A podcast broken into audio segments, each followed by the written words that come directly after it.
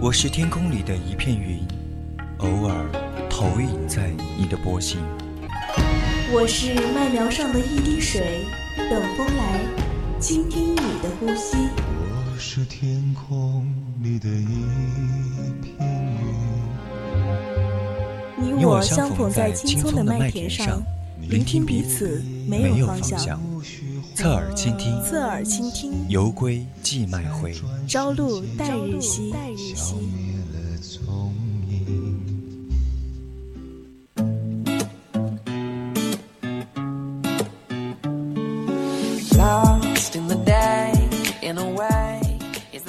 欢迎回来，您正在收听到的是 FM 一零零四川宜宾学院校园之声 VOC 广播电台，在每周日为您送上的侧耳倾听，我是主播浩南。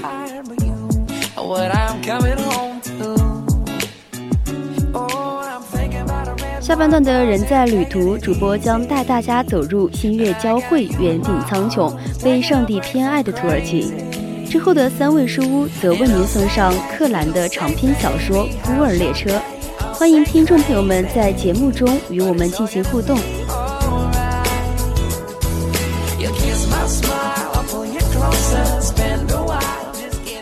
您可以加入我们的 QQ 听友四群二七五幺三幺二九八二七五幺三幺二九八，或者是关注我们的微博 @VOC 广播电台。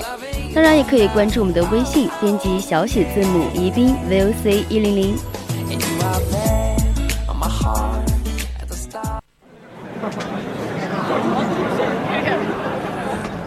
一个人只有旅行的时候，才能听到自己的声音。带着最微薄的行李和最丰盛的自己，在世间流浪。忽然晴天，忽然雨的江湖，愿你有梦为马，随处可栖。世界很美，而你正好有空。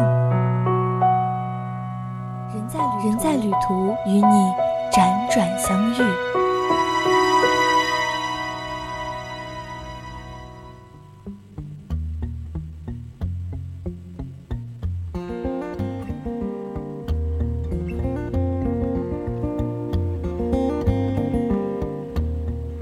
要带你去浪漫的土耳其，还有埋葬了我的爱情，忧郁蓝色土耳其。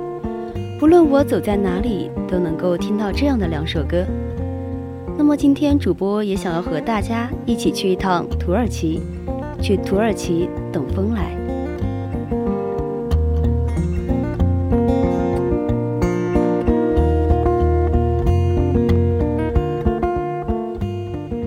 对土耳其的印象只有刷爆微博的热气球和宛如仙境的棉花堡，但其实土耳其不只有这些，很多人都对对它充满了向往，主播也是如此哦。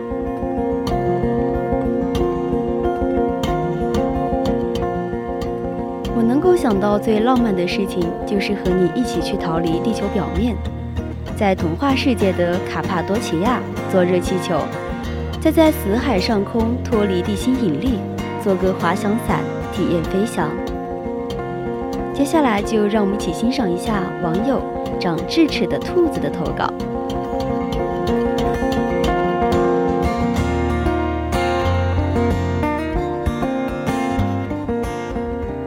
一直都想去土耳其，因为热气球，因为热情的笑脸。不知道从什么时候开始。各种政局动乱的影响，安全问题就变成了我们去土耳其打卡的障碍。但是呢，一位朋友土耳其的美照却唤起了我们心底里的向往。那么，伴着北京的细雨，我们的土耳其之旅就此开始了。窗外像水墨画一样，经过了十个多小时的飞行，就到达了那个热情的国度。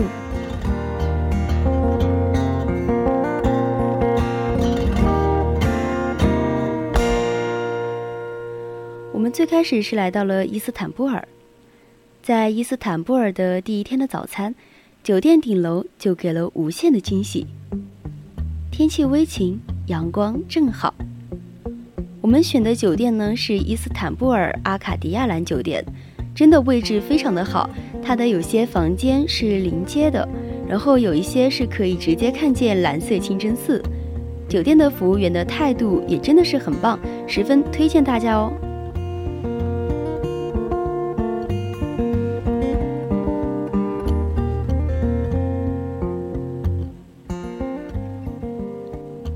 清晨的伊斯坦布尔，阳光正好，温度正好，感觉一切都刚刚好。吃完早饭以后，我们就去到了蓝色清真寺。蓝色清真寺原名是苏丹艾哈迈德清真寺，是土耳其著名的清真寺之一。因清真寺内墙壁全部是用蓝白两色的伊兹尼克瓷砖装饰而得了名。周围有六根宣礼塔，象征着伊斯兰教六大信仰，这个也是世界的十大奇景之一。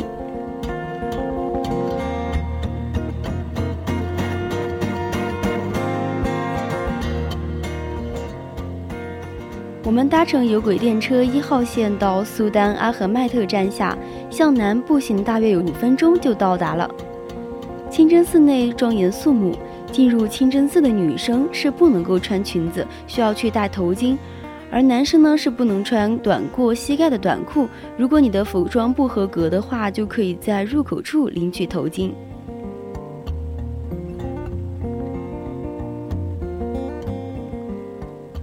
接着呢，我们又去了圣索菲亚大教堂。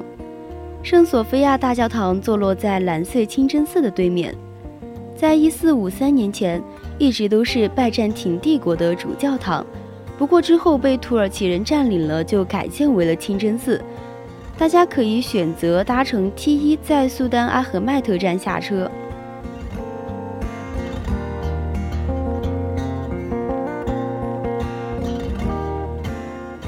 在这里要提醒大家一下，圣索菲亚大教堂的开放时间，四月十五号到十月二十五号是早上的九点钟到晚上的十九点。不过呢，十八点就停止售票了，所以说大家一定要注意一下这个时间。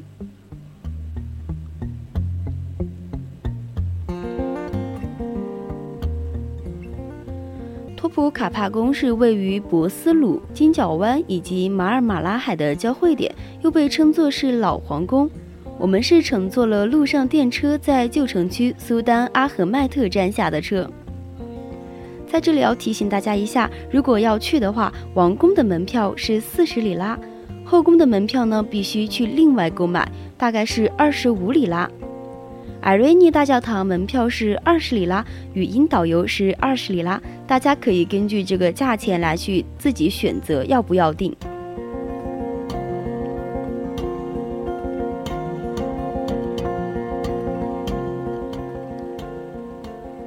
相见的一城，流连忘返。阴天的伊斯坦布尔也阻挡不了当地人的热情。交通卡可以在自动售票期就可以买，十分的方便。有一天的，也有单次的，就看你们自己的需要购买就可以了。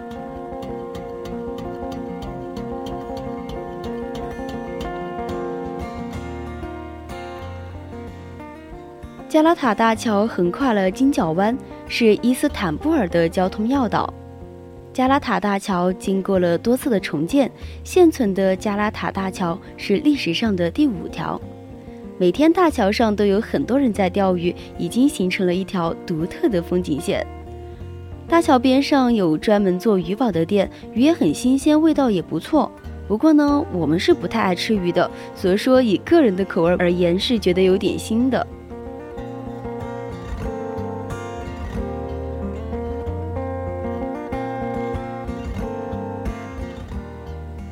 我们在找苏莱曼尼耶清真寺的路上，路过了贫民区。贫民区和商业间的喧嚣繁华完全相反。晚上听到诵经文的钟声，心里面已经亮了盏明灯。伊斯坦布尔新老城区不同的面貌，还有贫民窟，也有快乐孩子放肆的奔跑。苏莱曼尼耶清真寺真的是和蓝色清真寺不一样，这里十分的安静。比起蓝色的清真寺，我更喜欢待在这里。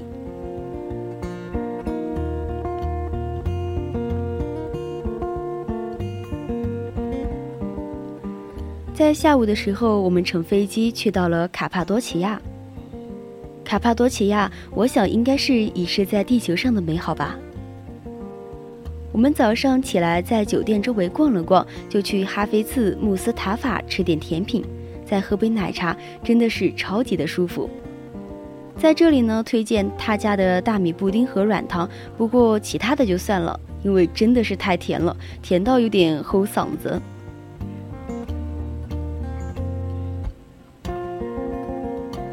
我们到达开塞利机场已经是快七点钟了。订热气球的时候送了接机服务。开塞利机场很小，出门的时候车都已经在门口等着我们了。塔帕地区的景点基本上没有公交覆盖，只能够自己租车或者是参加旅行团的红线、绿线、蓝线一日游。不过这里要提醒大家，卡帕地区路况不太好，而且弯道特别的多。尤其是格林梅，大多数的酒店都在山上，但是呢，山路又是非常的狭窄。如果不是对自己的驾驶技术有足够自信的话，建议大家还是不要去租车，因为真的太危险了。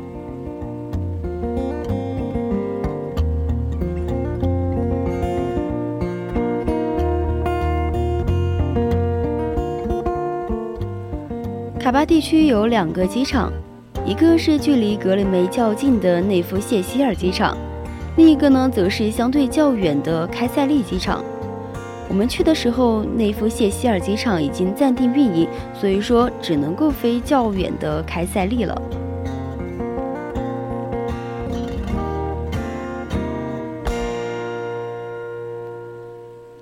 我们在点点的灯光中，真的是十分期待明天早上的热气球。皇天不负有心人，在吃完公司准备的早餐以后，在寒冷漫长的等待之后，我们也是终于起飞了。直到现在，我都清晰的记得，当飞行公司的工作人员通知说今天可以起飞，请大家找对应的车的时候，那一刻全场的欢呼，还有大家脸上洋溢的笑容。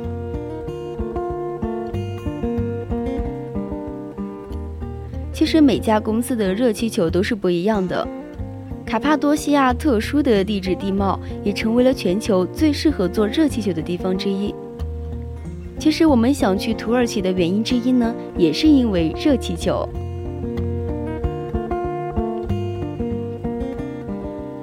热气球呢分了大框和小框，大框通常能够乘坐十六到二十个人，小框呢一般能够乘坐十二个人。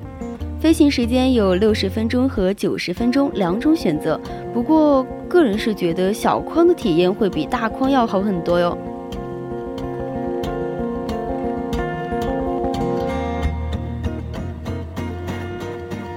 其实我们去到土耳其的时候，嗯，可能大家会首先注意到语言方面吧。不过在土耳其大部分的情况下都是可以用英语去交流的，所以说大家是不用去担心的。当然，还有一个问题就是治安问题了。这个问题很多人都需要注意。其实我们去土耳其的时候，一路上都是比较安全，也没有传说中的那么危险。热情好客的人是占大多的数。不过呢，出门以前建议大家一定要多留意官方的新闻和消息，还要关注大使馆的提示。建议大家量力而行。其实土耳其的整体治安都不错，尤其是热门的旅游区。但是东南部比较靠近叙利亚、伊拉克边境地区的治安就会比较差一点。如果你要前往的话，请尽量多找几个人一起前行吧。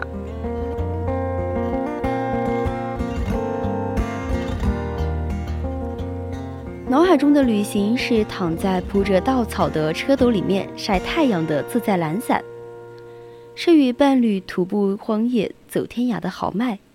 是穿越山海并肩而行的默契，是与陌生伙伴畅谈言欢的意犹未尽。好了，我们今天也走了这么久，也该停下来歇一歇。接下来就是我们的三位书屋，阿七将与你分享克兰的《孤儿列车》。